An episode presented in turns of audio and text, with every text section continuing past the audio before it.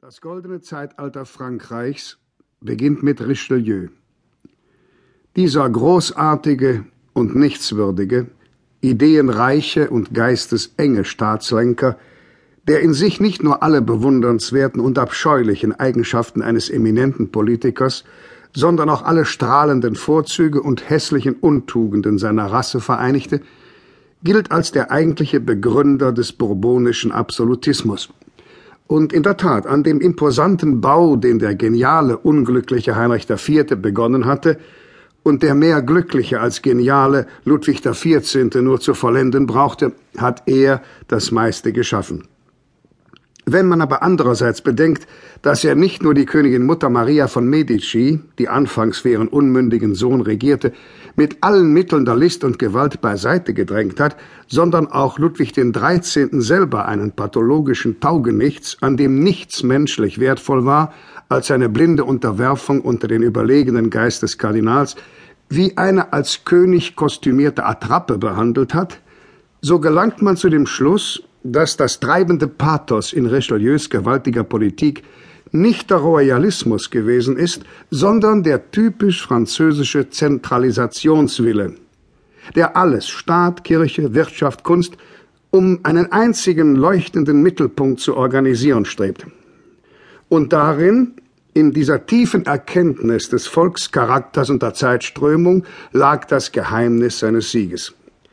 Der aristokratische Feudalismus lag im Sterben, der bürgerliche Liberalismus noch nicht einmal in den Geburtswehen.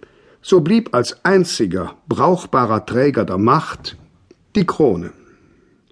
Dies war der Sinn der Zeit. Und darum war Richelieu einer der ersten modernen Politiker im doppelten Sinne, zugleich einer der frühesten und größten.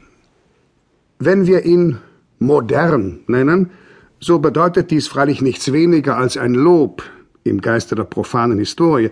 Er verstand, was die Menschheit seines Jahrhunderts wollte, ehe sie selbst es recht wusste, und er besaß genug Klugheit und Tatkraft, um diese Einsicht in Wirklichkeit verwandeln zu können. Dieser Fürst, liebenswürdig und brutal, nobel und rachsüchtig, wie es nur ein Kavalier seiner Zeit sein konnte, hatte außerdem erkannt, dass Politik die Kunst der unerlaubten Mittel und das System der Prinzipienlosigkeit ist. Er befolgte daher in seiner inneren und seiner äußeren Diplomatie ganz verschiedene Grundsätze. Es dürfte wohl selten ein merkwürdigerer Kardinal den roten Hut getragen haben. Dass der Dreißigjährige Krieg nicht mehr dem Sieg des Kaisers endete, war hauptsächlich ihm zu verdanken. Dass die katholische Vormacht Spanien zu einer Potenz zweiten und selbst dritten Grades herabsank, war sein Werk. Er nahm zwar den Hugenotten ihre Festungen, gewährte ihnen aber volle Religionsfreiheit und Zulassung zu den öffentlichen Ämtern und unterdrückte die zentrifugalen Bestrebungen des papistischen Klerus mit derselben Strenge, nach seinem Leitsatz, die Kirche ist im Staat, nicht der Staat in der Kirche.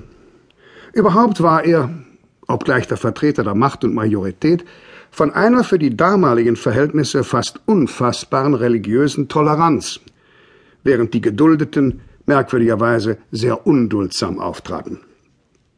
Ebenso vorurteilslos verhielt er sich bei der Einmischung in die inneren Verhältnisse der Nachbarstaaten. Verfechter der königlichen Allmacht war er nur als Franzose. Hingegen unterstützte er die katalonischen und portugiesischen Insurgenten gegen die spanische Herrschaft, die deutschen Fürsten gegen Kaiser und Reich und die Schotten gegen die englische Krone. Auch darin zeigte er sich als durchaus moderner Politiker, dass er versuchte, an den Kolonisationsbestrebungen kräftigen Anteil zu nehmen. Er begründete die Compagnie de l'Orient, um sich Madagaskars zu bemächtigen, was jedoch nur sehr unvollständig gelang. Später stiftete Colbert zu demselben Zweck die Ostindische Kompanie, vermochte aber ebenfalls nur einige Randplätze zu besetzen. An der Westküste Afrikas wurde Senegambien, das Land zwischen Senegal und Gambia, erobert und das Fort Saint-Louis errichtet.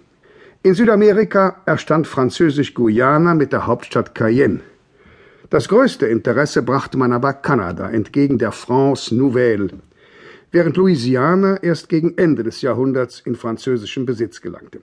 Im Ganzen haben die Franzosen als Kolonisatoren damals